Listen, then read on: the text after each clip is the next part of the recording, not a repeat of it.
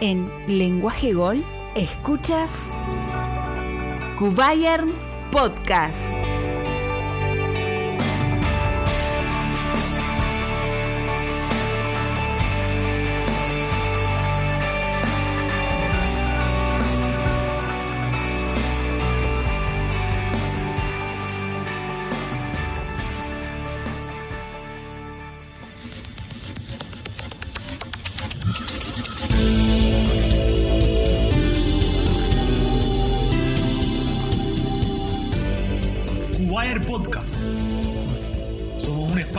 Desde Cuba para debatir y llevarle toda la actualidad del Bayern München y del fútbol alemán.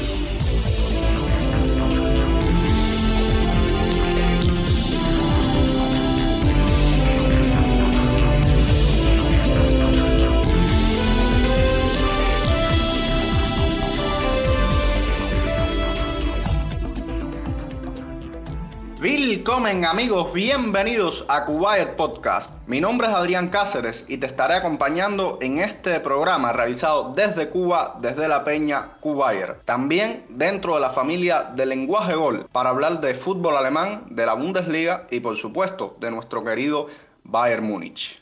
Y hoy tenemos un programa súper especial durante este parón de clubes. Quizás vamos a tener el podcast más polémico de los que hemos realizado hasta el momento. Créanme que será así.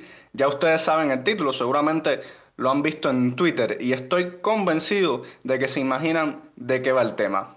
Para ello, hoy comparto la cancha con mis colegas Alejandro García y Frank Domínguez con cuentas en Twitter arroba Ale García-98 y arroba Frank DDL. Bueno, comienzo contigo Ale, que sé que este tema te apasiona muchísimo. Hola Adrián, muchísimas gracias. Saludos a todos los que nos escuchan, por supuesto. Y sí, este es un tema que, que yo venía dándole desde ayer hace mucho tiempo porque me encanta el tema y sé que esto va a ser muy polémico este podcast. Asimismo, tienes contenido ahí para, para hablar bastante. Bueno, Fran, dime, ¿qué crees que va a pasar hoy? Hola Adrián, hola Ale y bueno, y por supuesto el saludo para, para el invitado que tenemos el día de hoy. Y bueno, con respecto a lo que me preguntas, bueno, yo solamente voy a decir que aconsejé a muchos amigos, muchos amigos que se, que se tomasen unas pastillitas para la presión cuando escuchasen este episodio. Sobre todo mi querido amigo El un fiel oyente de nuestro podcast. Y bueno, ya aprovecho ya para, para enviarle un saludo enorme a él y a toda la, la filial de Cubaer en, en la provincia de Artemisa. Y por supuesto a todos los oyentes que nos escuchan. Así mismo, y esperemos que le sirva la medicación a, a, la mayoría de los hinchas de la peña. Bueno, y presentado mis colegas en cancha, toca darle la bienvenida, por supuesto, a nuestro invitado de hoy. Excelente periodista deportivo en Alemania, con un programón llamado Team Barça. Así que si hay algún culé escuchándonos, los invito a pasarse por, por Team Barça, donde encontrarán el mejor contenido alrededor del Fútbol Club Barcelona, con el señor Guardiolato, que es como pueden encontrar a Juanma Romero en Twitter. Hola Juanma, bienvenido a Cuba de Podcast. ¿Qué tal compañeros? Encantado. Un saludo a, a, Cuba, un sitio al que tengo muchas ganas de ir, a ver si se da la, la, situación y puedo, y puedo ir para allá ahora con el tema pandemia complicado. Y nada, encantado aquí de estar con vosotros y charlar de, del Bayern e imagino también que, que, de mucho de Guardiola. Efectivamente, amigo. Y, y, pues nada, bienvenido. Una vez se normalice toda la situación, que creo que ya va a ir mejorando, tienes las puertas abiertas eh, acá en nuestro país. Juanma, no sé si eres consciente de que después de este episodio vas a ser o muy estimado por, por algunos acá o odiado por otros en, en, lo que respecta a los aficionados del Bayern Múnich aquí, por, por lo menos en Cuba.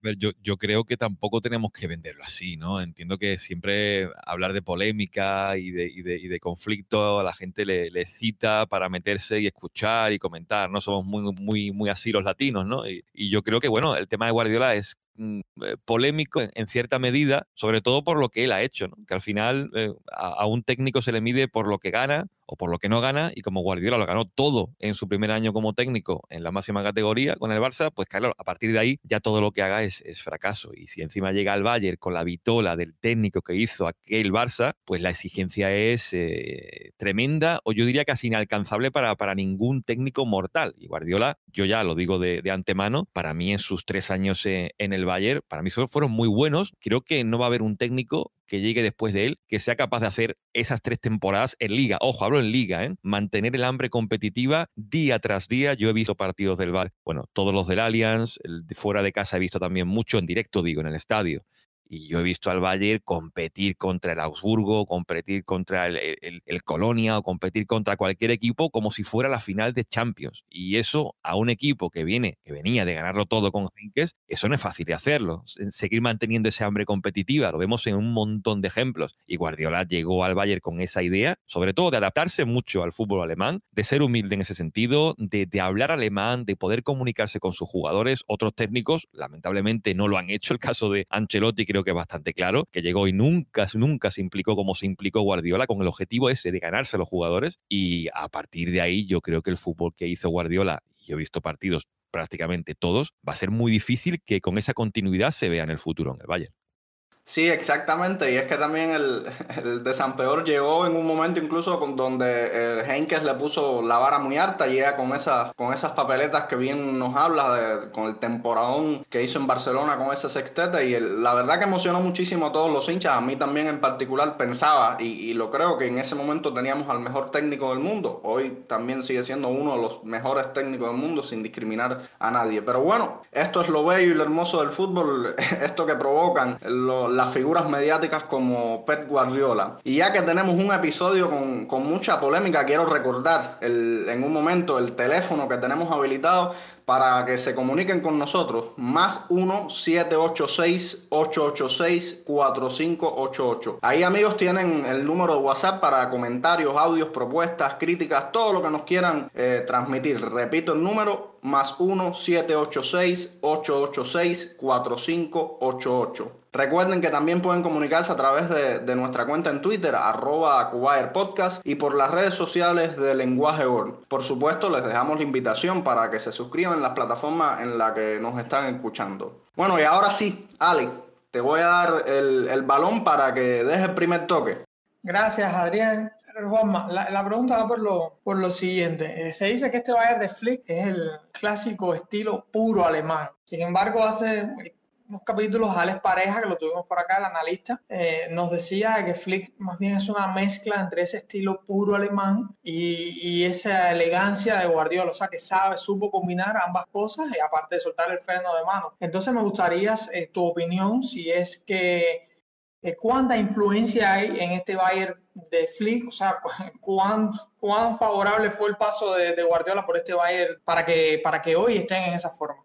Mira, a mí me decía Javier Macherano en la entrevista que le pude hacer en, en Team Barça Podcast que Guardiola o el fútbol cambia a partir de 2008. Y yo creo que con eso está todo dicho. Y no porque lo diga Macherano, también lo pienso yo. Guardiola cambia la mentalidad ya no solamente del futbolista en el Barça, sino de los rivales, porque a partir de ahí vemos presiones adelantadas en casi todos los equipos, vemos un gusto más por salir jugando desde atrás, equipos que tiran a los centrales casi al córner, como hacía Guardiola, y antes de Guardiola eso no se veía, eso creo que estamos todos de acuerdo. Por tanto, la influencia de Guardiola, más que en Flick, que la tiene, evidentemente, es prácticamente en el fútbol a nivel global. Tomás Tuchel, por ejemplo, con Borussia Dortmund, yo creo que fue el primero en Bundesliga que toma esas ideas de Guardiola, pero hace un poco la mezcla, ¿no? Con Klopp, también con una presión adelantada, ese que en pressing tan famoso mm, alemán que instauró Jürgen Klopp, pero al final Jürgen Klopp también bebe, bebe de Ralf Rangnick con esa presión adelantada, o sea, se mezclan un poco ese que pressing con el fútbol de Guardiola en lo de Flick, pero es que Flick también tiene su pasado en Hoffenheim, también tiene su experiencia con la selección alemana que bebe mucho también del Bayern de Guardiola. Es evidente que los entrenadores miran a otros entrenadores y Hansi Flick también ha visto al, Bayern de, Guardiola, al Barça de Guardiola, que cambia todo y a partir de ahí construyó un equipo que sí que mantiene, creo, las bases del clásico, si se puede decir, eh, fútbol alemán, donde jugadores como Thomas Müller se sienten comodísimos en esa media punta y con, y con libertad, eh, pero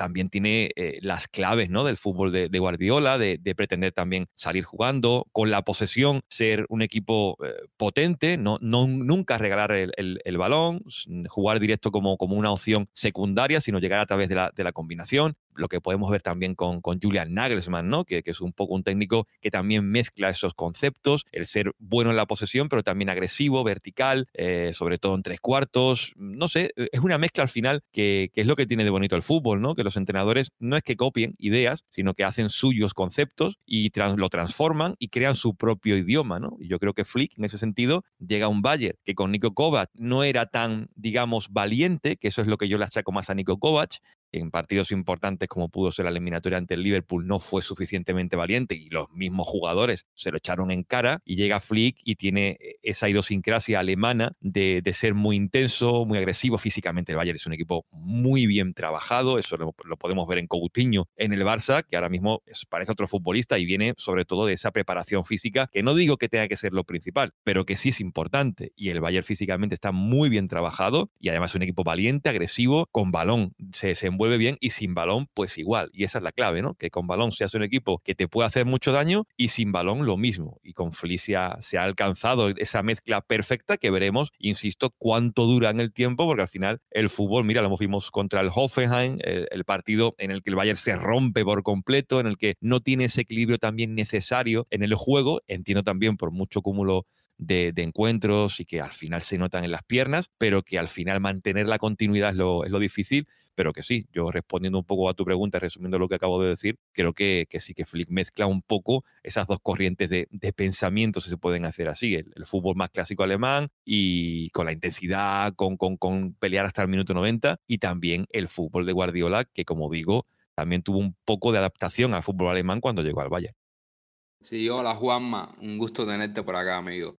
Juanma, ya antes lo hablabas del, de Joaquín Lowe eh, con la selección alemana y bueno, de la influencia que pudo haber tenido Guardiola. Pero me gustaría saberlo desde tu perspectiva, ¿qué tanto influyó este juego de, de Guardiola en el Bayern eh, hacia la selección alemana, ya sea ya por la, bueno, los cambios que hizo con, con Philip Lahm, por ejemplo, quizás un Thomas Müller, que nos comentes un poco desde tu perspectiva cómo, cómo ves que influyó el, el juego de Guardiola en el Bayern hacia, hacia la selección de Alemania.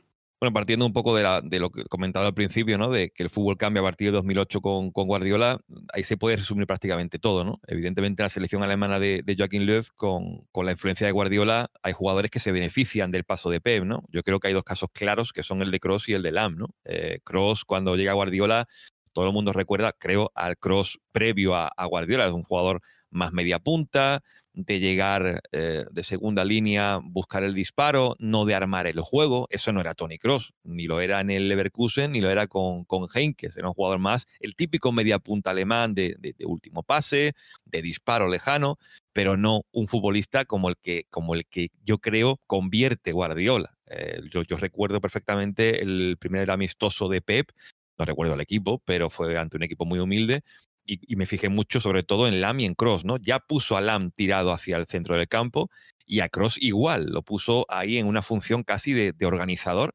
y a mí eso me sorprendió porque yo tenía una imagen de Cross de un jugador más, bueno, de, el típico clásico eh, jugador media punta de disparo y demás, ¿no? Pero llega Pep y lo pone a distribuir, lo pone a cambiar la orientación del juego, lo pone a tener implicación en la salida de balón. Y digo, bueno, pero ¿esto qué es? Y porque Pep se da cuenta, ¿no? De que jugadores que entienden bien el juego y Cross, pues es uno, es uno de esos elegidos, ¿no? Jugador que tenía esa capacidad, que a lo mejor él no lo sabía y que Pep es capaz de, impulsarlo y elevarlo a lo que hemos visto después en la selección y en el Real Madrid, ¿no? Y Firilan un poco lo mismo, jugador inteligente, que es lo que Pep más valora, los jugadores inteligentes que leen el juego, que se perfilan bien, y Fililand lo mismo. Eh, ¿Quién pensaba que Fililand pudiera jugar casi de centrocampista? Pues llega Pep y lo hace. Y evidentemente, si hablamos de Lang y de Cross, oh, son jugadores claves y capitales en la selección alemana que conquista la, Copa del Mundo. Thomas Müller, a ser un poquito más anárquico, yo creo que Thomas Müller no se podría a lo mejor encuadrar en un futbolista eh, que fuera clave el paso de Pep. ¿no? Ya Müller era el que era antes de Guardiola. De hecho, para mí la mejor temporada de Müller con Pep es la 2015-2016, donde marca, no sé si son 25 o 30 goles, jugando de lo que es Müller, de, de cazagoles, de estar en el sitio concreto en el momento oportuno. Eh, aunque es un futbolista más que eso para mí,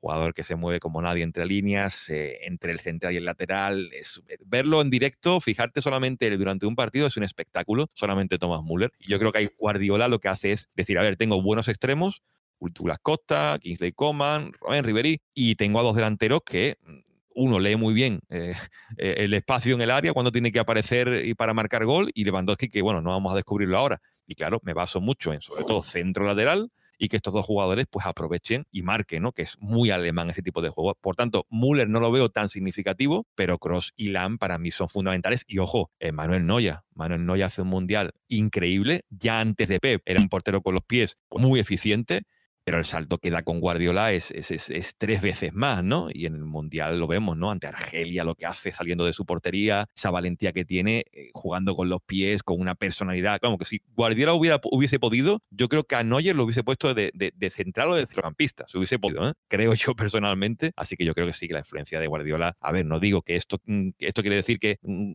Juanma Romero dice que se gana el Mundial de 2014 gracias a Guardiola. No, se gana gracias a Joaquín Löw y a Hansi Flick, que hacen un grupo que empieza empieza a trabajar muy pronto en, la concentración antes del Mundial, te unen, como suele ocurrir en los Mundiales, que son siete partidos, no hay más. Recordamos a la Italia de, de Lippi, que llegaba cuestionadísima al Mundial de 2006 en Alemania, y hicieron piña y ganaron el Mundial. Al final un Mundial son siete partidos, y no importa cómo uno llegue, es siete partidos, estar conjuntados. Y bueno, hay un documental ahí muy, muy bueno hablando de, de, ese Mundial 2014, cómo Alemania estaba de unida, ese bloque, y poco a poco fueron dando pasos hacia adelante, llegó ese 7 a 1 eh, ante Brasil y bueno, eh, una selección que, respiraba felicidad, armonía y jugadores que se vieron indudablemente eh, influenciados positivamente por, por Guardiola como Kroos y, Lam.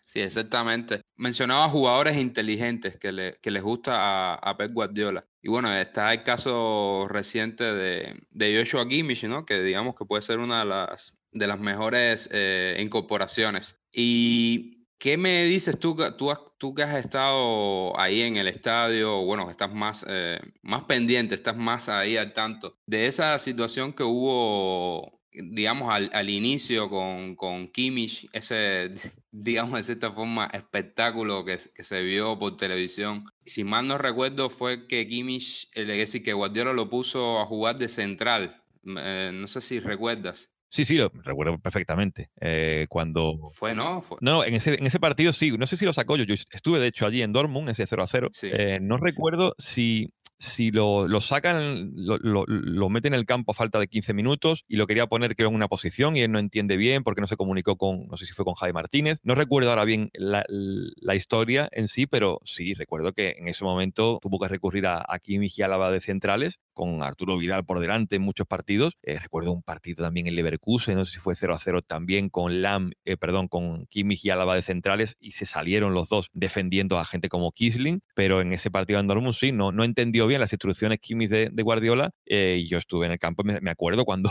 cuando terminó el encuentro y, y, saltó como un poseso, pero bueno, yo entiendo que eso es parte de ser entrenador, ¿no? De ser formador también y con jugadores jóvenes, no es que le estuviera reprendiendo nada ni, ni, echándole la simplemente que se diese cuenta de que si te da una instrucción y sales a falta de unos minutos porque no jugamos mucho y yo creo que Kimmich, bueno, y si tú le preguntas a Guardiola, a, perdón, a Kimmich, eh, qué entrenador le ha marcado más, yo creo que siempre lo dice, ¿no? Que, que Guardiola está en un escalón ahí eh, superior porque con él aprendió una barbaridad, fue el que, bueno, le dio una confianza tremenda y lo hizo jugar en, no sé si fueron siete posiciones, ¿no? Jugó de extremo, jugó de interior, jugó de medio centro, de lateral, de central, definitiva, jugador para todo y que ahora estamos viendo lo que es Joshua Kimmich, ¿no? O sea que yo creo que Guardiola con, con Kimmich tiene una relación de casi de padre-hijo. Eh, si recordáis, los que soy fan de Bayern, aquella final de Copa cuando se despide Guardiola, la emotividad que desprendían, ¿no? Eh, muchos jugadores no sé si Álava llorando, Kimmich también emocionado, muchos futbolistas eh, demostrando en esa despedida que se iba alguien que había hecho mucho por ellos. Y yo creo que eso al final en el fútbol es lo más bonito, más incluso que ganar las Champions, títulos. Y Guardiola ha ganado mucho, ¿eh? pero también ha perdido porque al final solamente gana uno y pierden los demás. ¿Qué pasa? Que todos son fracasados. Lo que importa, creo, es dejar en esos jugadores una huella.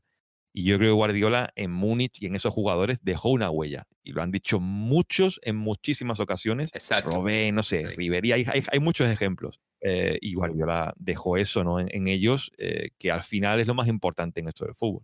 No, yo lo decía, no, no lo estaba criticando, es decir, sí se, se le critica, de hecho, muchísimo, al menos por acá, esta, ese hecho que hubo. Lo mencionaba porque porque venía a, cuento de, que, bueno, que selecciona a esos jugadores inteligentes, digamos, para hacer su, su, piña. Y creo que quería, vio en Kimmich eh, un jugador inteligente, nuevamente, repito, y con mucha capacidad de, de hacer cosas que él pretendía hacer. Y, nada, para mí sí, creo que saltó, yo creo que el, el, exceso fue en saltar eh, y mostrarse hacia todas las cámaras, ¿no? Pero yo creo lo que lo que quiso fue como mostrarle en ese mismo momento, explicarle en ese mismo momento lo, lo que él pretendía hacer. Con un jugador que, el, que nada, que le estaba dando ya desde bien temprano bastante responsabilidad y estaba confiando bastante en él. Y ojo, Frank, que yo creo que Guardiola exige a quien sabe que puede dar. Eh, él se muestra así de tajante y de, y de, con, de no sé, de, de, gesticular mucho con los brazos y con jugadores que él sabe que pueden dar, que sabe que pueden alcanzar un nivel superior. Si no, no lo hace. Hay jugadores que, Manchukic, por ejemplo, no tuvo nunca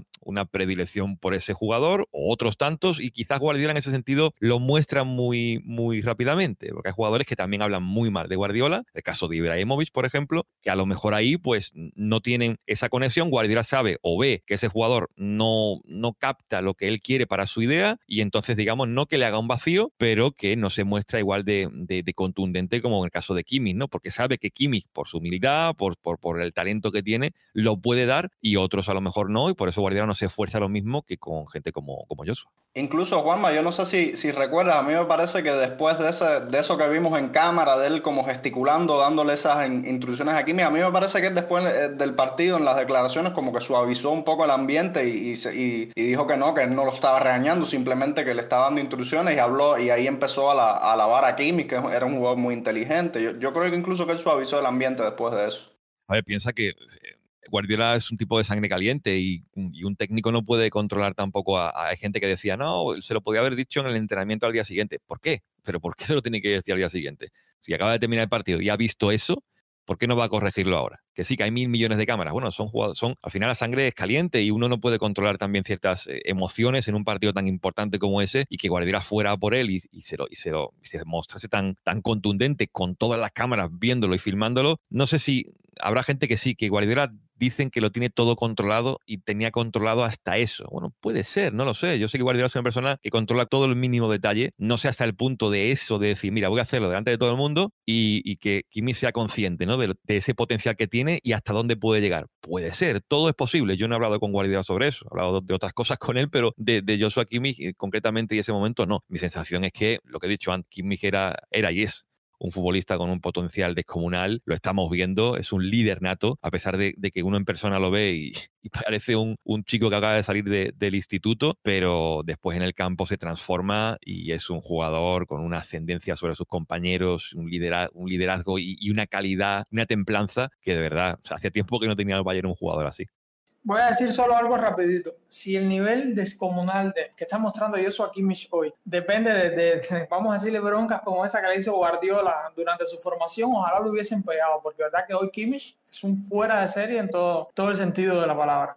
Sí, exactamente, Ale. Bueno, Juanma, ahora vamos a cambiar. Eh, bueno, yo creo que seguimos más o menos en, en, la tónica. Lo que nos vamos a ir hacia una competición que para los hinchas de, de los equipos de élite casi que es el plato principal. Ya creo que hoy en día, eh, por lo menos aquí en Cuba, la Bundesliga casi que, que sabe a poco y, y, estamos hablando de la Champions, una competición que, que, a Guardiola casi se puede decir que se le trajo el Bayern para eso, aparte de para darle una nueva identidad al, al, al club alemán, un, una, una, filosofía más, más moderna, sin, sin desterrar lo bueno del fútbol alemán. Juanma, y es que el año tras año en esta competencia, la verdad que por lo menos a mí me maravillaba eh, el Bayern de Guardiola, con partidos donde dejaba la sensación de que desde el minuto uno tenían controlado al rival con esa posición aficiante y esa idea de siempre tener el balón como, como una de las tantas vías de, de, defender. Recuerdo partidos tan aplastantes como las eliminatorias contra el Arsenal, donde él le dijo como ustedes corran, corran y corran, cuando menos se den cuenta el trabajo ya va a estar hecho o algo, algo parecido. Sin embargo, al llegar a instancias decisivas como las semifinales, lamentablemente no, no lucía el equipo su mejor cara. Sin, sin ser incisivo en, esta pregunta, ¿por qué, por qué usted cree que, que pasaba esto de, de, ese paso arrollador y, y en semifinales pasaba lo que pasó? A ver, yo creo que eh, para estas historias está bien leer los libros de Martí Perarnau, que imagino que habréis leído sobre la etapa de Pepe en, en Múnich. Eh, las tres eliminatorias son tres eliminatorias que todo el mundo recuerda y sobre todo vosotros por ser aficionados del Bayern, ¿no? Eh, ante el Real Madrid tiene su particularidad, ¿no? Eh, yo creo que el Bayern no sale mal en el Bernabéu, personalmente hablando. Creo que es un equipo con las ideas muy claras, esos primeros 15 minutos donde realmente domina el juego, el Madrid no inquieta, pero tiene una Madrid la marca, ¿no? Y a partir de ahí mm, con un Bernabéu que sabemos lo que es en semifinales de Champions, le cuesta mucho al, Bayern meterse eh, y crear ocasiones, pero yo creo que la imagen no fue del todo mala, ¿no? Y en el campo en Múnich, en el Allianz Arena, eh, lo que pasó, lo que todo el mundo sabe, ¿no? Que, Guardiola se deja un poco llevar por los jugadores, eh, querían ser el, equipo alemán clásico de, ir a por todas, de, no mantener, digamos, ese equilibrio, y ante el Madrid que tenía lo que tenía en esas contras demoledoras, Cristiano, Di María, etcétera, en cuanto hubo un despiste, y en, en este caso dos despistes defensivos en dos balones parados, el Bayern había encajado, creo, esa temporada a balón parado en saques de esquina, creo que un gol o dos goles, y en ese partido le caen dos en apenas cinco o seis minutos, ¿no? Te rompe por completo los esquemas y a partir de ahí, bueno, 0-4 ya a, otra historia. Por tanto, insisto, el contexto es importante siempre decirlo y ese fue el que fue. En el caso del Barça, pues llega con una cantidad de lesiones increíbles al Camp Nou, eh, es así, es la realidad, con Lewandowski casi con la cabeza que todavía estaba dando vueltas y llega al Camp Nou y hasta el minuto 60 por ahí estaba el Bayern manteniendo el tipo, creo. Quería no sufrir, sobre todo Guardiola, en la posesión defensiva, de decir, bueno, ante Neymar, Messi Suárez, lo ideal aquí es no irnos con un 3 a 0. Bueno, lamentablemente se fue con un 3 0 a Múnich, pero porque, bueno, rompe el partido Messi y claro, estamos hablando de Leo Messi, no de un cualquiera. Y 3 a 0 porque al final tenían esa calidad para matarte eh, con esos tres de arriba y en el campo, en el, en el Allianz, yo creo que ahí hizo un buen partido el, el Bayern, aunque se pone rápido por detrás en el marcador, pero logra remontar, gana el partido y no dio una mala imagen. Es una eliminatoria, creo, condicionada mucho por las bajas y que delante había un equipo que hizo una Champions eh, de las mejores que se recuerda la historia del Barça, ¿no? La de Luis Enrique. Y la última eliminatoria,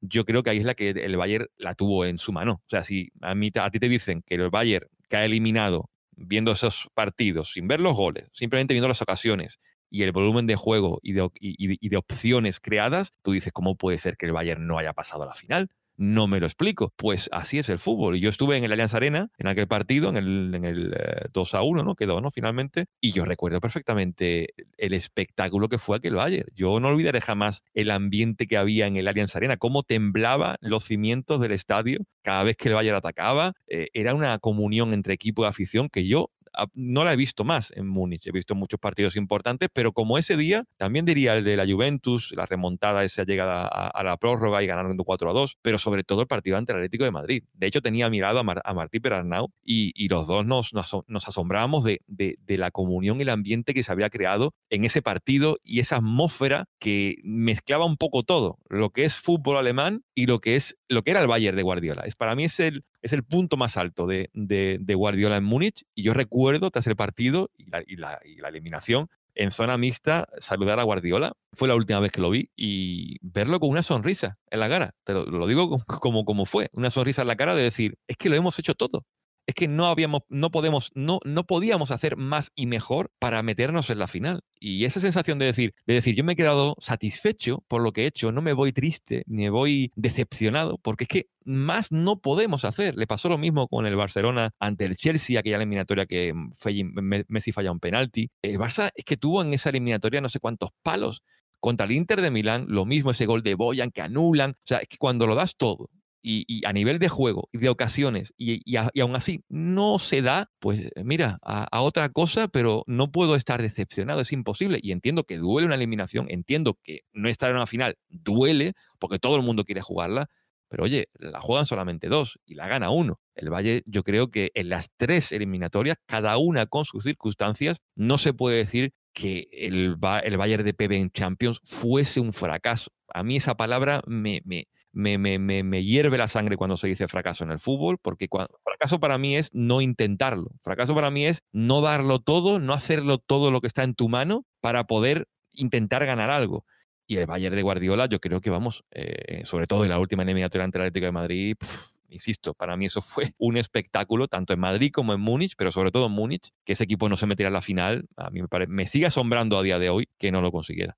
Sí, no, realmente decir fracaso yo lo, lo sigo viendo también demasiado fuerte. Quizás está marcado por la idea del, del triunfalismo, de que, esta, de, de, que en estos clubes hay que ganar o ganar la Champions y, como tú dices, en esta competición solamente puede haber un, un campeón. Y bueno, Juanma, eh, en una competencia de estas características de la Champions, donde la suerte, donde el, rival que te toque llega a ser un factor a veces eh, decisivo, aparte de la forma física, las lesiones, ¿qué crees que en sentido general le pudo haber faltado a, este Bayern de Guardiola para al menos haber alcanzado una final de, de Champions League? Que, insisto, para mí el Bayern de Guardiola compite como pocos Bayern. Vamos a recordar la historia del club. Eh, llegar desde un triplete de Henkes y desde el primer día, ojo, un triplete de Henkes y, bueno, en ese fue 2013, después llega al Mundial, pero coge el equipo y, lo pone a ganar partidos como un auténtico rodillo. Y no porque la Bundesliga sea una competición menor, a mí eso me, me, indigna, ¿no? Cuando la gente dice, ah, Bundesliga es una competición aburrida. No, a la Bundesliga se, la puede hacer aburrida. Y, el Bayern la hizo aburrida. La hizo aburrida porque Guardiola tomó a ese equipo y digamos que tocó un par de teclas para que no se acomodase que eso es fundamental en el fútbol, ¿no? Cuando vienes de ganarlo, sobre todo, eh, todo como pasó en el caso de, del Bayern, un equipo que en los rondos, que son típicos en el, en, el, modelo de juego del Barça, los típicos rondos, no sabían hacer o duraban el rondo, nada, hasta que robaban el balón en el centro, duraban muy pocos. Y, y, con Guardiola acaban haciendo rondos a una velocidad que no veías la pelota. Y eso es entrenamiento, eso es trabajo, eso es el día a día. Y no hay un técnico más enfermo del día a día del trabajo que Pep Guardiola. No lo hay. De amante del detalle, enfermizo hasta decir basta, obsesivo, si se puede decir incluso así, eh, porque el hombre lo, ha dicho infinidad de veces, ¿no? Se metía en su, en su zulo allí en el Camp Nou, analizando a los rivales, a ver dónde tenía la clave para ganarle, ah, aquí es la clave. Y una persona entregada a que el equipo mm, sea no ya imprevisible, sino que se adapte a los rivales, que tenga un estilo propio y eso es entrenamiento, trabajo y mentalidad, hablar mucho con los jugadores. Y eso Guardiola no lo dejó de hacer ni un solo día en los tres años que estuvo en Múnich. Y el Bayern, mm, recordamos, ¿no? Ganaba las ligas en marzo y perdía ya partidos cuando tenía la liga ganada. Antes no perdía un punto, pero insisto, había que ver jugar a ese Bayern. No es que ganara porque fuera muy bueno, sí que también. Era cómo competía esos partidos. Recuerdo un partido en Augsburg donde yo vivía, que el equipo llega 0 a 0 al descanso, le estaba costando mucho porque la Bundesliga es lo que te exigen los rivales, ¿no? Estar ahí, te, presionan en campo contrario, te juegan muy directo al contragolpe, que es un fútbol que no era el fútbol de Guardiola. Dominar ese contragolpe para él era un reto llevar la línea defensiva incluso más arriba que lo que hacía en Barcelona, como diciendo, a ver, para competir el contragolpe, ¿qué puedo hacer? Pues llevo la defensa aún más arriba para que el rival no tenga espacios donde buscar ese contragolpe. Y ese riesgo, esa valentía, de jugar en campo contrario, de meter a los centrales por dentro para ganar superioridad, una cantidad de detalles eh, en el día tras día que de verdad, mm, no sé, eh, pensar que después Guardiola, eh, es que no ha ganado la Champions, sí, ya, ¿y quién la gana? Si la gana uno, ¿y el resto qué pasa? Que también fracasan, todos fracasan, pero es lo que he dicho siempre, desde el principio,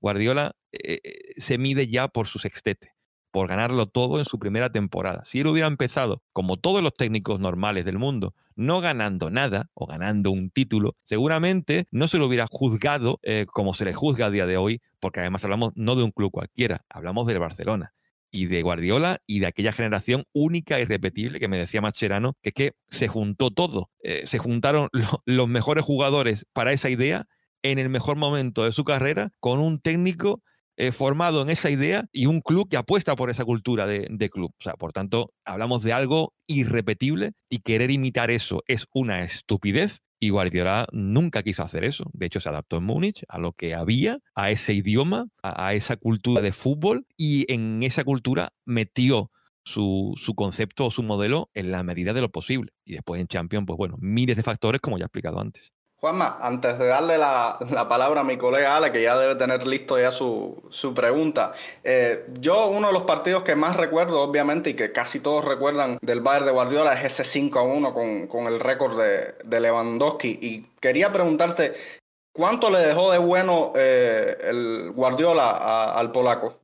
Yo estuve en ese, en ese partido también, en, el estadio, alucinante aquello, eso fue de esas experiencias que no se te olvidan, ¿no? en un estadio de fútbol y bueno, yo creo que el polaco ya era un jugadorazo, antes de venir al, que marcó, le marcó cuatro al Madrid, ¿no? Decimos los cinco de Valle, pero le marcó cuatro al Madrid con el Dortmund. Ya era un delantero eh, espectacular, ¿no? Un delantero con, un, con una precisión para definir que yo creo que pocos delanteros eh, tienen o, han tenido, ¿no? E, esa capacidad del polaco para generarse él mismo las opciones de gol, la técnica que tiene también para los controles, para los giros. Yo creo que Guardiola también se, dejó llevar un poco también por Lewandowski, ¿no? Porque al final un delantero así, hay, delanteros eh, como Lewandowski que ¿qué más vas a hacer para mejorar lo que ya tienes? ¿no? Simplemente ponerlo en su sitio, eh, rodearlo bien y a partir de ahí ir a, disfrutar, ¿no? Y Lewandowski, bueno, yo creo que crecer siempre tenía ese, ese impulso Lewandowski de ser un jugador que, que no le quema la pelota en los pies, que puede salir fuera del área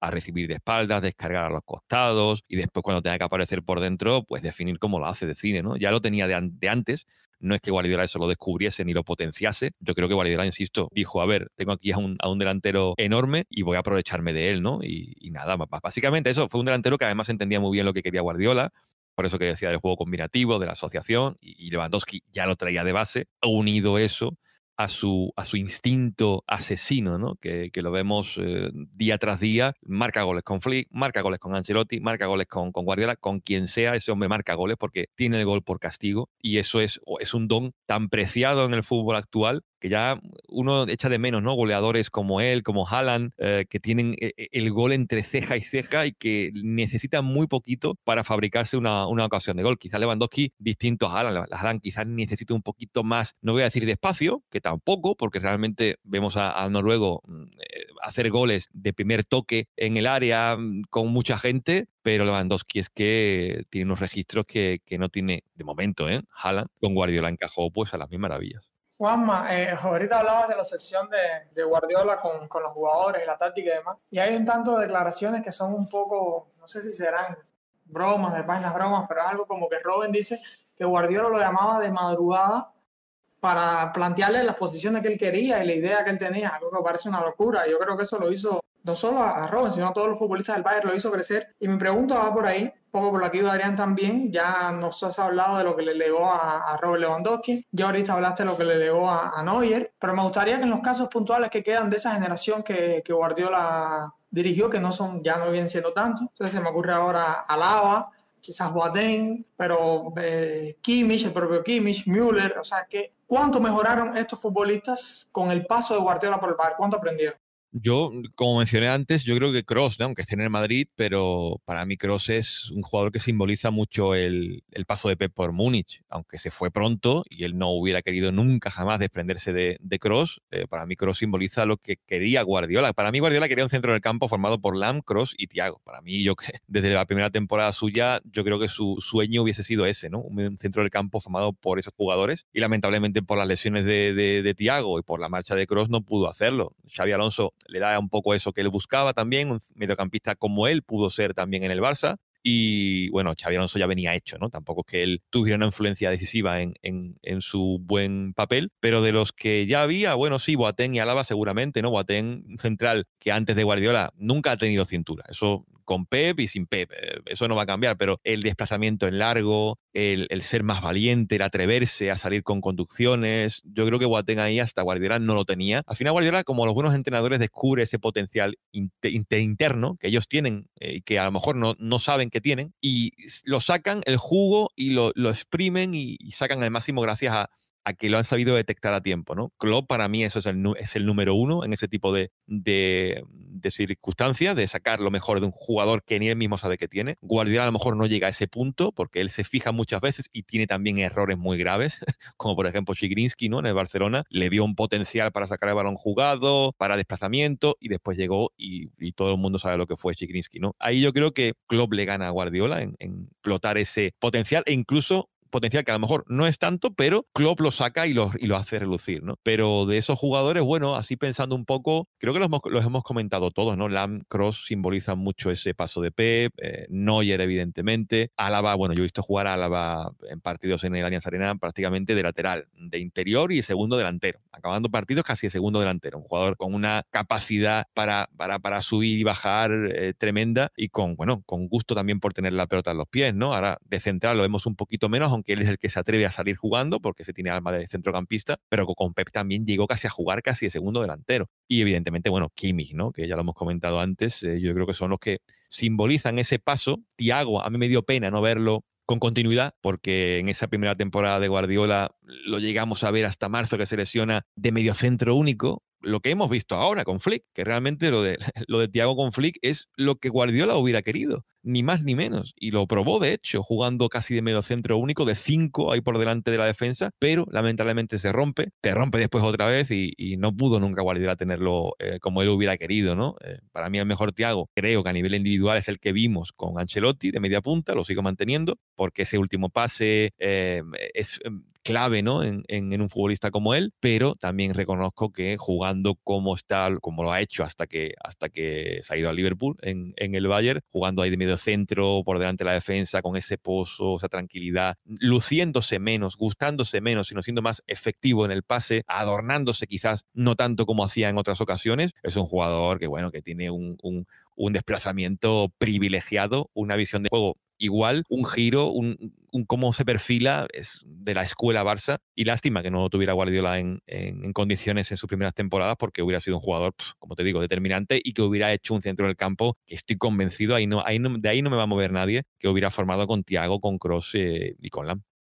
Eh, eh, Juanma, rapidito algo, porque ya lo, has dicho un par de veces y creo que es bueno aclararlo porque muchas personas lo piensan así. La salida de Cross del Bayern, todo el mundo se la achaca a Guardiola. Quienes han buscado un poquito más sabemos que Guardiola lo quería en el club y que la salida de Cross no tiene que ver por ahí. Se dice era que no encajaba en el esquema de Guardiola y que por eso Guardiola lo deja ir. Y yo creo que no es así y es bueno aclarar eso. Tú que, que estabas en Alemania, que sabes cómo fue el proceso, si, si pudieras explicarlo. Yo no estaba en las negociaciones eh, de, Sí, sí, claro. Lo que me refiero es que te manejan una mejor información acá. Eh, de Alemania a veces lo que leemos lo que dicen los periódicos españoles, por supuesto, porque es lo, la lengua que, que dominamos de, de, lo que sucede en Alemania, pero estás ahí. Yo creo que es la prensa alemana digamos, más especializada y la, la puedes consumir mejor. Se llegó a decir incluso que Cross era el topo. De, o se insinuó, ¿no? lo insinuó un periodista de Bill que os recordara en aquel, en aquel entonces. Eh, yo creo que el topo nunca fue, nunca fue Cross. Para mí el topo yo no lo, no lo metería ni dentro de la plantilla.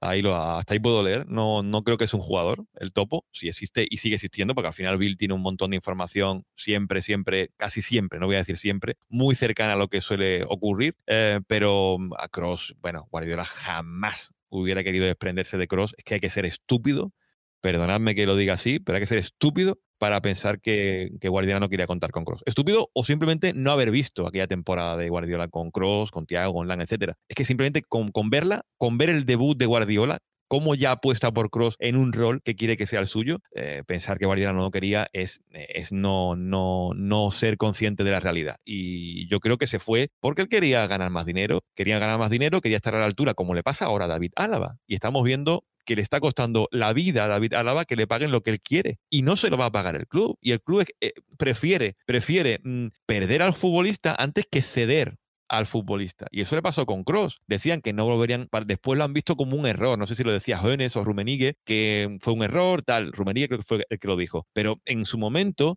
pensaban que si él quiere esta cantidad de dinero, estar a la altura de los Müller, Neuer, eh, Lewandowski y tal, no lo vamos a poner ahí, en esa escala salarial. Él tiene que estar en esta otra. Y Cross dijo, pues yo no, me prefiero irme y el Bayern antes de dejarlo irse libre, pues prefiero cobrar traspaso. Y se fue al Madrid por una cantidad muy baja, porque al final prefería, como digo, recibir algo de dinero que dejarlo irse gratis y Kroos se fue a un desafío que para él fue gran desafío irse al Madrid y mira al final cómo le salió de bien, ¿no? Ganando, pues, no sé, son tres o cuatro Champions, ¿no? Ya yo siendo culé no quiero ni, ni recordarlo. Pero, bueno, en el caso de, de Kroos, yo creo que, bueno, insisto, Guardiola claro que quería Kroos. Es que, es que vamos, ¿dónde encuentran un jugador así? que tuviera todas las condiciones para ser un jugador de ese estilo de juego es que era perfecto, alemán y que entiende el juego de posición. Es que es perfecto, era idóneo. Y se le va y por eso traen rápidamente a Alonso, porque es que, mira, que es que me dejáis sin mis perfiles de futbolista, es que no puedo tirar con la, una temporada entera y tienen que traer a Alonso. Al final, en esa negociación un poco con el Madrid, tal, tal, pues mira, Alonso por 10 millones, tal,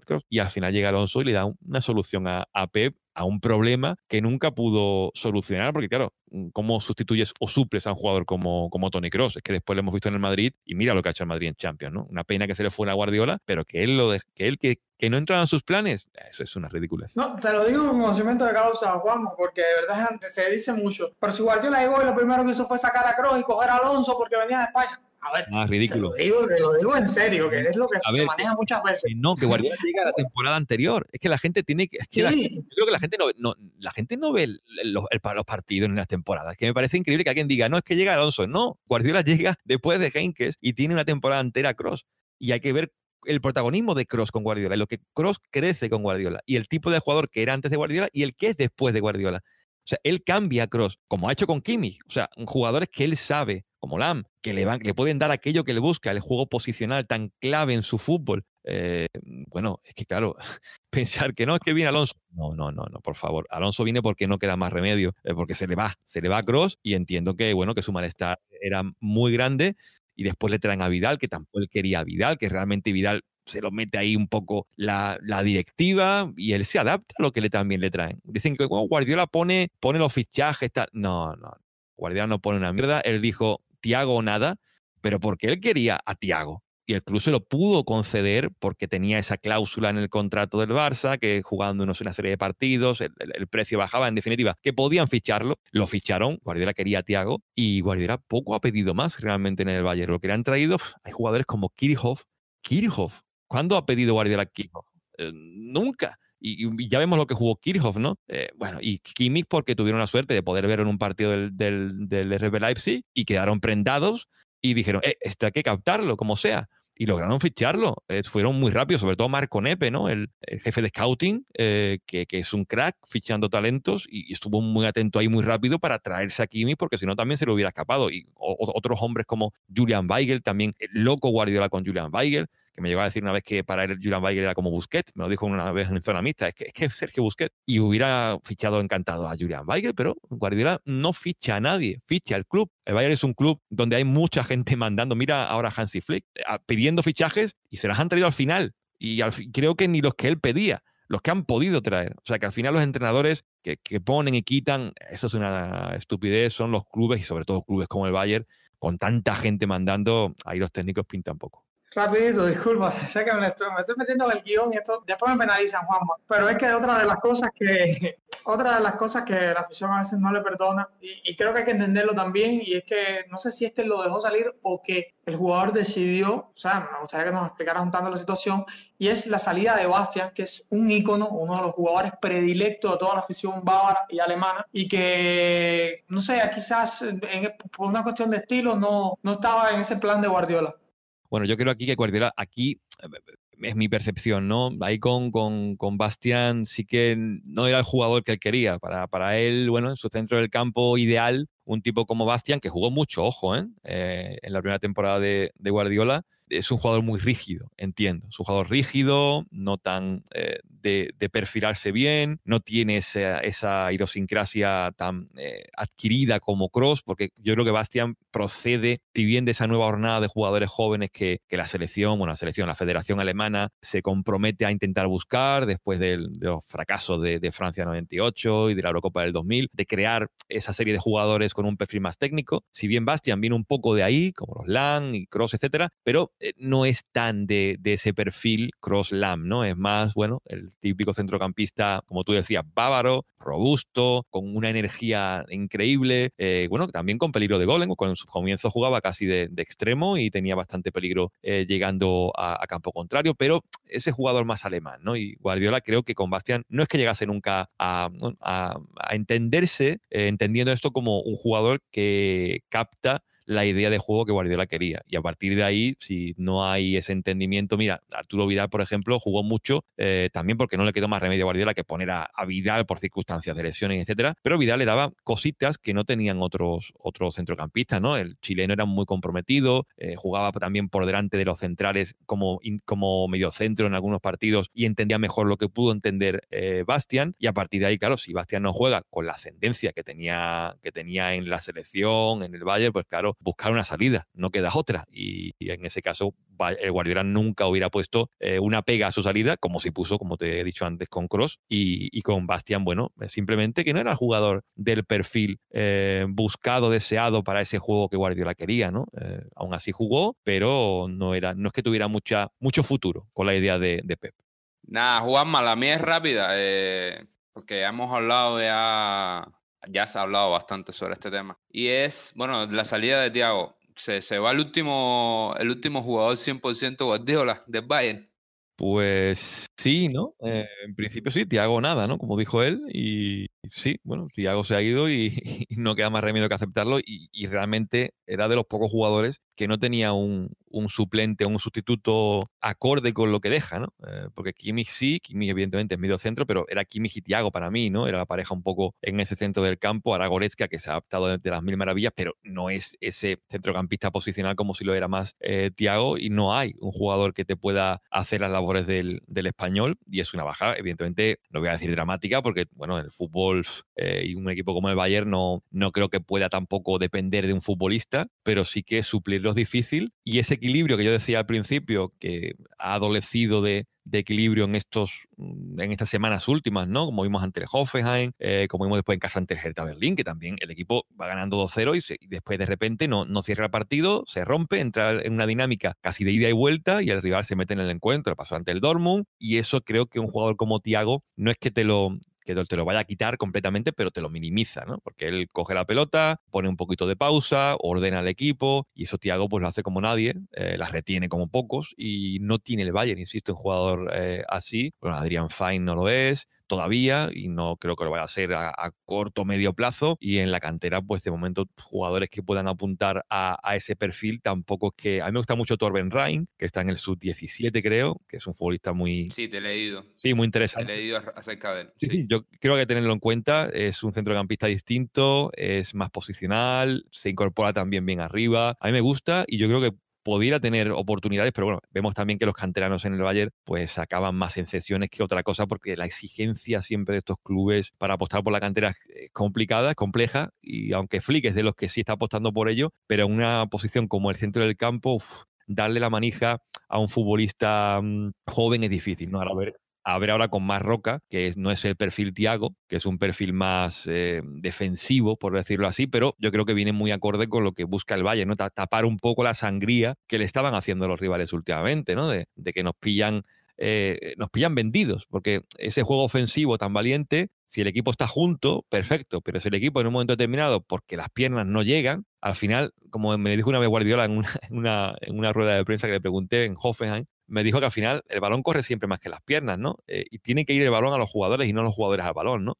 Y cuando de repente tienes que ir tú a por el balón, cuesta. Y el Bayern ha pasado de que el balón venga a los jugadores a tener que ir a, a, el balón. Y al final el balón corre más que las piernas. Y se ha visto, ¿no? En los partidos últimos que ha jugado, en Hoffenheim es el ejemplo más palpable, el equipo no puede llegar a todo, ¿no? Pero insisto, es que son muchos partidos, es una temporada muy atípica, no ha habido pretemporada, vienen de ganar un triplete, de ganar cinco títulos, es normal que ahora se rompan un poco y entiendo que, bueno, más Roca le va a dar esa estabilidad, pero el juego que le daba Tiago, ahí Roca de momento no, no se lo va a poder aportar. Juanma, yo creo que, digamos, a futuro, al menos nos los han vendido así, el jugador que traen o que piensan que con ese perfil es Tiago Dantas, el muchacho que traen de Benfica. Es el que tiene ese perfil más o menos. Sí, yo, ya... Aunque va a estar en el equipo en el segundo equipo. Sí, a Thiago Andas no lo, no lo he visto, no te voy a engañar. Eh, dicen que sí, que Flick lo, lo, tenía seguido desde que era prácticamente alevín o infantil, pero yo no lo he visto. Eh, habrá que ver, ¿no? Te digo, un jugador tan joven, bueno, Kimmich, mira, apostaron por Kimmich y salió como salió. Eh, si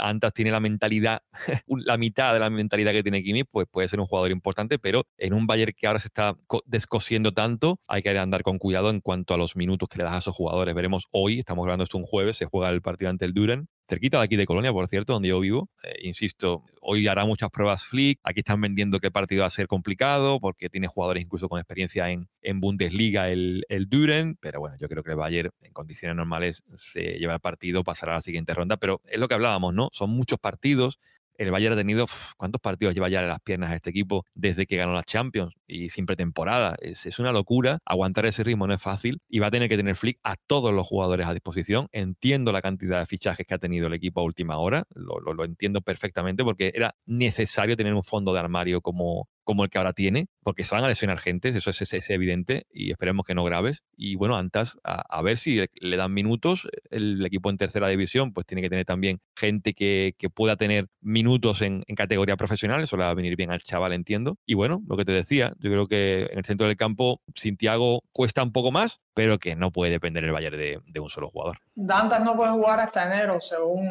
según se decía. Juanma, ahora te voy a hacer una pregunta que ya he dado respuesta varias veces categóricamente, pero a mí me gusta poner los puntos sobre las i y me gusta que quede claro. Así que por ahí va y a lo mejor te molesta un tanto la pregunta. ¿Consideras el paso de Guardiola como un fracaso? Repito, sé que ya lo respondiste, pero me gusta poner los puntos sobre las sillas. Te repunto con un sí o con un no, ¿no?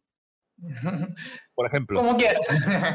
vuelve a preguntármelo. Que si consideras el paso de Guardiola por el Bayern como un fracaso. No. Imposible, diría. Imposible pensarlo. Pero simplemente quiero recalcarlo. Yo sé, yo sé por, dó- por- por dónde venía la pregunta. Te lo, te lo te lo puntualizo. No, coma, de ninguna manera. sabía, sabía que la respuesta venía por ahí. Y yo igual siempre he sido de lo que lo he defendido y me he buscado más de un problema por, por eso. Te digo, eh, Alejandro, que el problema lo tienen los que, los que se enfadan con eso. Juanma, mucho se, se relaciona, vamos a volver un momentico atrás a- ya de manera general a, a Guardiola y, y los relacionan mucho en los últimos años, bueno, más allá de, es decir, eh, quitando un poco la etapa de, del Barcelona, ya hablando de Bayern y, de, y del City ahora mismo, se les relaciona mucho con hacer cambios en, en su manera quizás a veces de, de pensar o de plantear lo- lo- los partidos, en hacer cambios en esos partidos que, bueno, que al final son los que, los que ha perdido, ¿no? Eh, semifinales, cuartos, en fin. Esto, ¿a, a qué tú se, se lo- se lo debes? Más allá de que, bueno, de- del contexto que pueda tener el, cada partido, ¿no? El que caigan eliminados en rondas anteriores, ¿te refieres? No, en cambios que él, que él ha hecho eh, ya en la, en la forma táctica de plantear los partidos, eh, cambiar, no sé, eh, a línea de tres, probar otras cosas en partidos que son importantes, digamos. Bueno, Guardiola, pues, a ver, mm, yo creo que eh, unos, si es que al final es tan fácil como, como ver quién es Guardiola. Eh, Guardiola sale también de Barcelona, yo creo, ¿eh? personalmente, que sale de Barcelona queriendo probar otras cosas, queriendo, ya lo decía, y vuelvo mucho a la entrevista con Mascherano, pero a los oyentes de, vuestro podcast les recomiendo que la escuchen, porque no es porque la haga yo, sino porque Mascherano cuenta mucho y, muy interesante y mucho de Guardiola. Eh, Guardiola tiene una inquietud, una inquietud. Hay gente que tiene inquietud, ¿no? El- gente, lo comentábamos fuera de micrófono, ¿no? los que son, estudian periodismo o no estudian periodismo, pero quieren ser periodistas deportivos. Al final es una pasión, es una inquietud. Y Guardiola, la inquietud eh, la ha tenido siempre por probar ese modelo de juego suyo, o el que ha mamado él, con Cruyff en Barcelona, llevarlo a otros sitios, ¿no? Y para él era un reto lo de Múnich, como es un reto lo de Inglaterra. Lo comentaba con, lo conversaba con Mascherano cuando estaba en el, Barça, cómo sería llevar ese modelo a la Premier, ¿no? Eh, en ese momento impensable que se pudiera ver un juego de posición en la Premier League, juego directo siempre, eh, rápido. Y mira ahora la Premier, ¿no? Klopp, eh, Arteta, bueno, no te digo ya Bielsa, todos juegan o muchos juegan a eso y se están adaptando a ese juego. Eso lo ha hecho Guardiola, no lo ha hecho otro. Y en la liga alemana sí es cierto que es una liga un poco más rígida y aquí meter un, un juego como ese cuesta mucho porque eh, la- la- las transiciones rápidas, contragolpe al final es lo que la gente quiere, ¿no? Eh, El, el ir a por el partido desde el minuto uno, eh, eso es muy alemán y eso no, no- no es fácil de cambiarlo. Pero él llegó aquí y se adaptó y en función a, a cómo evitar sobre todo los contragolpes rivales, fue moviendo las piezas, ¿no? Y si ataco con tanto, después como cuando, cuando me ataquen por, cuando me atacan al contragolpe, ¿cómo me defiendo? Bueno, meto a los, laterales por dentro, gano un poco más de superioridad, me, repliego un poco mejor, porque yo quiero llevar la defensa hasta el centro del campo casi. Eso no va a cambiar. Quiero ser protagonista, como siempre he sido y como voy a ser hasta que me muera, jugando en campo contrario todo el tiempo que pueda, juntos, yendo y viniendo. Y eso pues le hacía llevar pues laterales por dentro, eh, siempre con extremos fijando en banda, que eso tampoco lo, lo quería cambiar y eso también lo hacía el Bayern, que llegaba a atacar en partidos en el Allianz con siete hombres, que eso era un auténtico espectáculo, era como esa pirámide invertida, era una, una, pasada, ¿no? Ver cómo, cómo atacaba el Bayern muchas veces en el Allianz y las goleadas están ahí, no, no las digo yo, ¿no? Y, y después con el tiempo no se ven resultados así como los que hacía ese equipo, ¿no? Llega el 8 a 2 de sí, te flica el Bayern, también con las circunstancias que tenía ese Barcelona, pero el Bayern de, de Pep hace goleadas al Shakhtar, al Arsenal, goleadas que dices, madre de mi, de mi vida, esto no ha pasado antes en el Bayern o no ha pasado con tanta eh, normalidad, ¿no? A Roma, eh, no sé, eh, y eso le ocurría muy a menudo a, al Bayern porque era un equipo que no especulaba, un equipo que, que también se adaptaba, juega un partidazo también tremendo en Turín, aunque al final empaten, empaten a dos, que bueno, que la Juventus en ese partido es que no tuvo casi, no tuvo la pelota, que te pueden ganar sin pelota, por supuestísimo que te pueden ganar. Eso es lo que Guardiola intenta controlar, pero controlar, hay detalles que se te pueden escapar también al control, porque el rival también juega, el rival también expone sus armas, ¿no? Pero en esa, en esa lucha de ajedrez casi, ¿no? Que tiene Guardiola con los rivales, eh, es lo bonito del fútbol, ¿no? Y adaptarte a cómo te va a plantear el partido del contrario, cómo te voy a responder yo, si me ha atacado por este perfil, pues voy a contrarrestarlo por este otro, si, si atacan, vuelcan todo su juego por un lado, voy a intentar, en definitiva, ver los partidos más allá del ojo del aficionado normal, que no, como soy yo también, ¿eh? ojo, eh, que no ve o que no es entrenador y que no está en el día a día, eh, que no se ve todos los partidos del rival para saber el punto débil. Eso lo hace Guardiola y lo hace cualquier entrenador que se precie hoy día. El fútbol ya no es que haya cambiado con Guardiola desde 2008, el fútbol ha evolucionado de una barbaridad y lo sigue haciendo en muchos conceptos. Evidentemente con Pep hay un, hay un, hay un punto de inflexión, también pasaría en su momento con Johan Cruyff y con muchos otros que llegan y cambian cosas, ¿no? Y de repente la Hungría eh, de los 50 que llega a Wembley y juega con el falso 9. ¿Y esto qué es? Los ingleses decían, ¿pero esto qué es? ¿Esto cómo puede ser? Pues a partir de ahí se van creando escuelas, se van creando procesos en distintos campeonatos y el fútbol va evolucionando. Y evidentemente Guardiola es un punto claro de inflexión en esa evolución del fútbol, que ahora estamos viendo la cantidad de entrenadores que, intentan esos conceptos, que intentan salir jugando, que presionan compactos, las cosas que Guardiola metió, porque yo recuerdo al Barça de Guardiola cuando ponía, es que lo acuerdo, es que no lo podré olvidar jamás, en la final de Copa del Rey de la temporada 2008-2009 ante el Atlético de Bilbao, un equipo que presionaba con todo, pero con todo es todo, porque sabían, a ver, si el Barça sale jugando, como hace siempre con Pep, le vamos a presionar muy intensamente arriba y ponía Guardiola a los centrales en casi en el banderín del córner. Eso no se había visto nunca. Y quien me diga lo contrario, pues bueno, que me lo argumente. Pero eso no se había visto, por lo menos en el fútbol de los últimos 20, 30 años. Llevar a los centrales ahí, porque al final dices, a ver, si me vienen a presionar,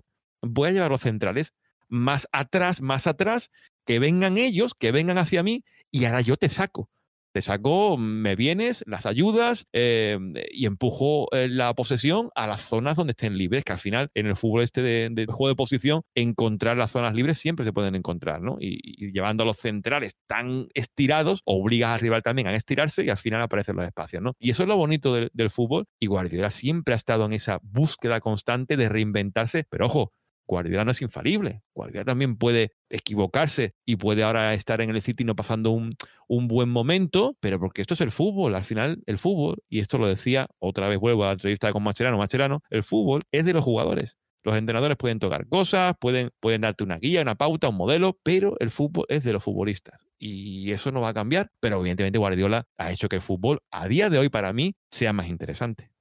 Bueno, Juanma, excelente disertación de, lo, de, todo, de táctica, de fútbol, de lo, de lo que es Guardiola. Hemos aprendido muchísimo. Lamentablemente ya no nos queda tiempo para más. Eh, nosotros podríamos estar días aquí hablando, hablando de fútbol, que nos encanta este deporte y nos apasiona lo que hacemos aquí en, en Podcast. Y ya para ir cerrando, sé que es una pregunta un poco, quizás no sé si romántica. ¿Crees que Guardiola pueda regresar algún día al Bayern a dirigir el equipo? Eh, primero de todo, me hubiera gustado hablar un poquito más de la Bundesliga que tanto de Guardiola.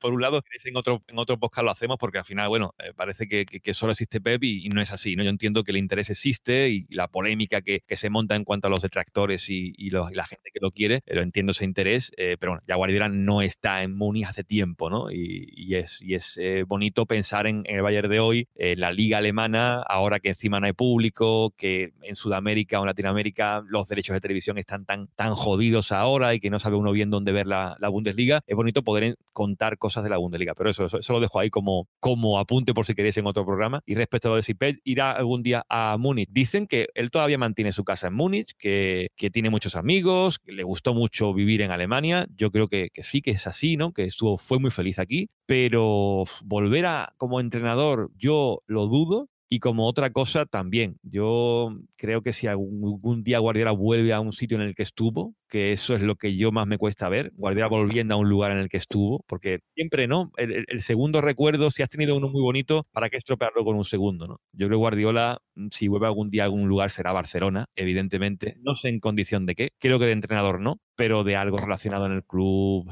no sé, jefe de, de la cantera, director deportivo, a saber qué rol, pero ojalá, y también como lo digo, que algún día regrese, pero no a Múnich, sino a Barcelona. Bueno, Juanma, con... No, yo creo que ya está, yo creo que Juanma mismo lo dijo. La invitación, y me estoy metiendo en el papel que le toca al director, pero la invitación para hablar de la Bundesliga está, si la aceptas, claro. Yo ahora mismo tengo compromiso con, Claro Sport para hablar de Bundesliga con ellos en México, pero evidentemente con vosotros en, el podcast encantado, porque yo ahora mismo con el podcast de Team Barça lo que hablo es de Barça, nada de Bundesliga, eh, solo Barcelona y la Bundesliga a nivel de radio sí que estoy un poco ahora con ganas de hacer o de hablar de Bundesliga. No sé si algún proyecto por ahí saldrá, medio, largo plazo, ya veremos, pero de momento Bundesliga lo hago con Claro Sport en, en México a partir de este, bueno, ya lo hice comentando el Bayern eh, Hertha Berlín este domingo Schalke Union Berlin. Y, lo que es podcast, bueno, yo ya digo, encantado de poder hablar de Bundesliga, porque bueno, es una competición que es la que me tiene aquí eh, todavía en Alemania, hasta que, hasta que quieran los que, los que quieren que siga aquí, y,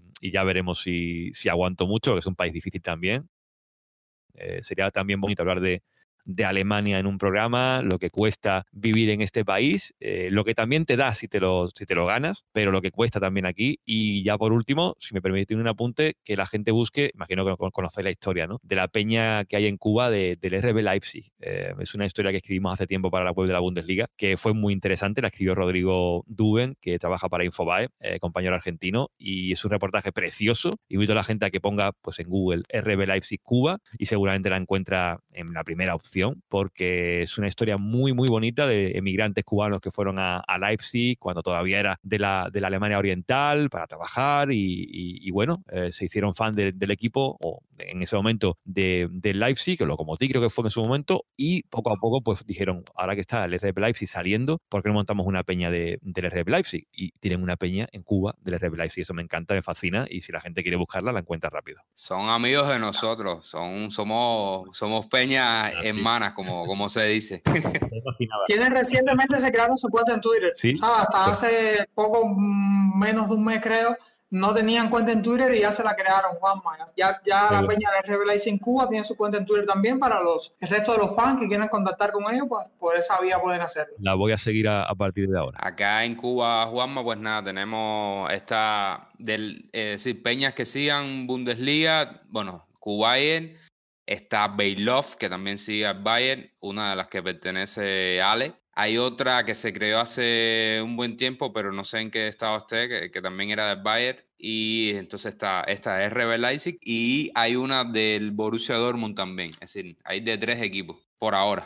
No, me, me, alegro, me alegro lo que al final lo que, lo que son las peñas en... Yo siempre lo digo, que eh, en Latinoamérica, imagino que también por el, por el tema de que se ve mucho eh, fútbol europeo y que al final las competiciones domésticas no tienen ese interés que a lo mejor puedan despertar las, las competiciones en, Europa y, la cantidad de aficionados. Yo me asombro cuando hacemos un directo por Twitter con, con Team Barça y metemos a la gente para que pueda dar su opinión y no hay nadie que llame de España. Los que llaman son todos de, no sé, de Ecuador, de Argentina, de México y, es fascinante, ¿no? Lo, que tiene la globalización de positivo es eso, ¿no? Poder unirte con gente en, cualquier parte del mundo que habla el mismo idioma y que al final tiene la, pasión es la misma, ¿no? El fútbol y que viven además intensamente, como en vuestro caso con el Bayern, la pasión por un equipo, ¿no? Que, que está tan lejos que a lo mejor nunca han podido estar en el estadio, nunca han podido estar en Alemania, pero aún así tienen esa pasión. Y yo recuerdo cuando estaba en Bundesliga en la página oficial oficial de la Bundesliga, que desgraciadamente ya no, no está funcionando, eh, hablar con gente aficionados de todas partes, ¿no? Y aficionada a una chica que era del Dortmund, que creo que vivía en México, que seguía al Dortmund desde pequeñita porque lo veía en televisión al Dortmund y pensaba que eran como abejitas,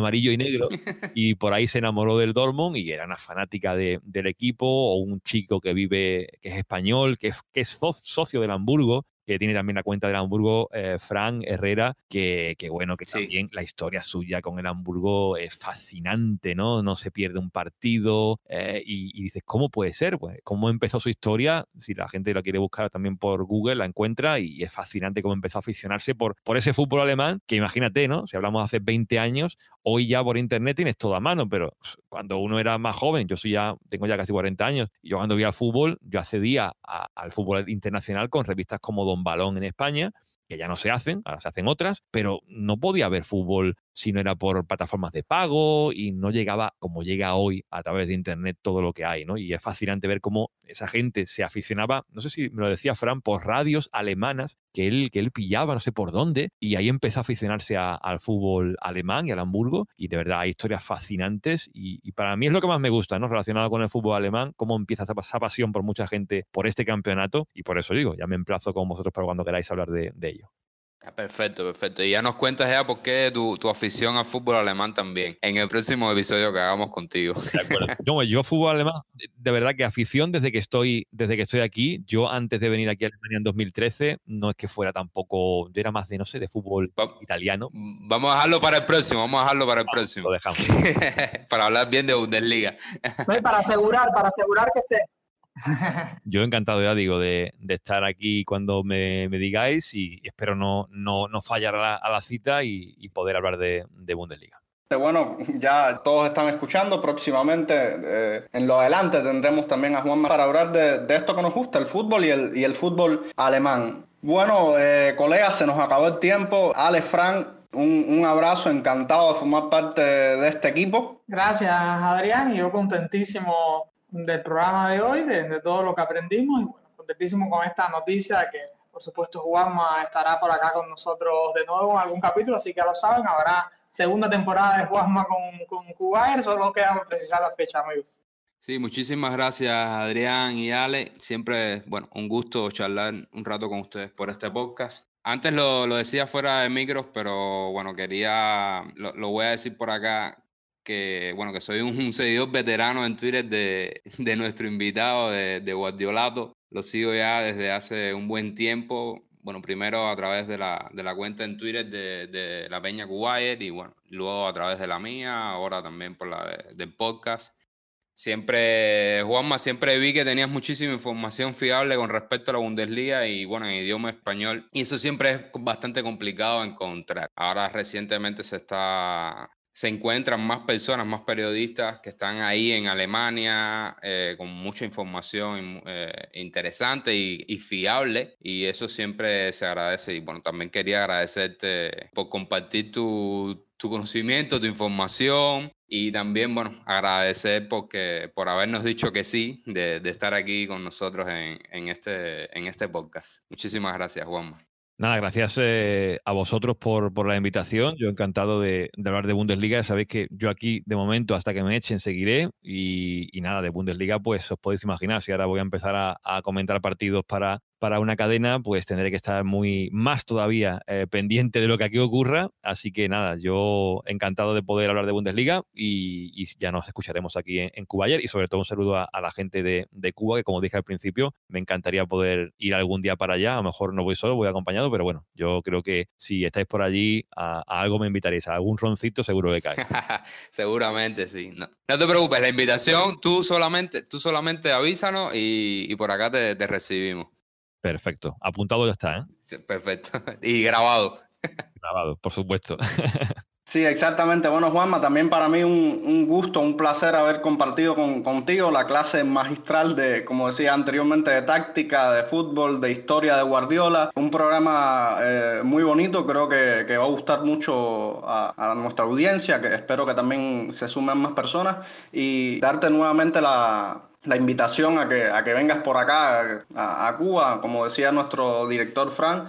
Eh, solamente nos avisas y ya te, tendremos preparado el, el, Habana Club, el, el Habano si, si gustas. Esperemos vernos pronto. Pues lo dicho, si me tengo que despedir ya, eh, gracias a todos. Eh, espero que la gente no se le haga muy pesado el, podcast. Si ha llegado hasta aquí, enhorabuena, porque me he entretenido hablando muchísimo de, de y a veces me extiendo demasiado las respuestas, pero no puedo evitarlo. Tengo el complejo ese de trabajar en la radio y de hacer radio. Me gusta mucho hablar, pero bueno, que la gente espero que le haya gustado y sobre todo importante y fundamental que lo vean todo con un término medio que los extremos solamente son buenos en el fútbol. Los extremos en la vida no llevan a ningún sitio, llevan solamente a cabrearse con el eh, colega, con el amigo y con, el que no es amigo. Y lo ideal es el término medio, los grises y no tanto el blanco y el negro. Y eso en el fútbol creo que hace falta porque al final entre fracaso y éxito siempre hay un término medio y realmente todo el fútbol está en ese término medio. Y lo bonito es verlo y quedarse con eso. Así que yo es la recomendación que le hago a la gente, que viva el fútbol con más tranquilidad, que al final consiste en pasarlo bien. Bueno amigos, con este último consejo de nuestro invitado de hoy, Juanma, llegamos al final de este podcast. Sin antes dejarles la invitación a que nos escuchen en los próximos episodios dentro de la familia de Lenguaje Gol. Además recordarle que estamos en Twitter como arroba Podcast y como arroba Lenguaje Gol Pod y nos pueden seguir también por esta última red social. Nuestro equipo de trabajo integrado por Fran Domínguez, Alejandro García, Darien Medina y Rafael Román, esperemos estén complacidos con el trabajo realizado en este episodio. Yo soy Adrián Cáceres, conductor de este podcast. También me puedes seguir en mi cuenta de Twitter como arroba adrián-c1992. De igual forma, espero estén satisfechos con el trabajo realizado. A todos los que nos escucharon, le doy las gracias por su atención y como siempre les digo, mía san mía y hasta la próxima.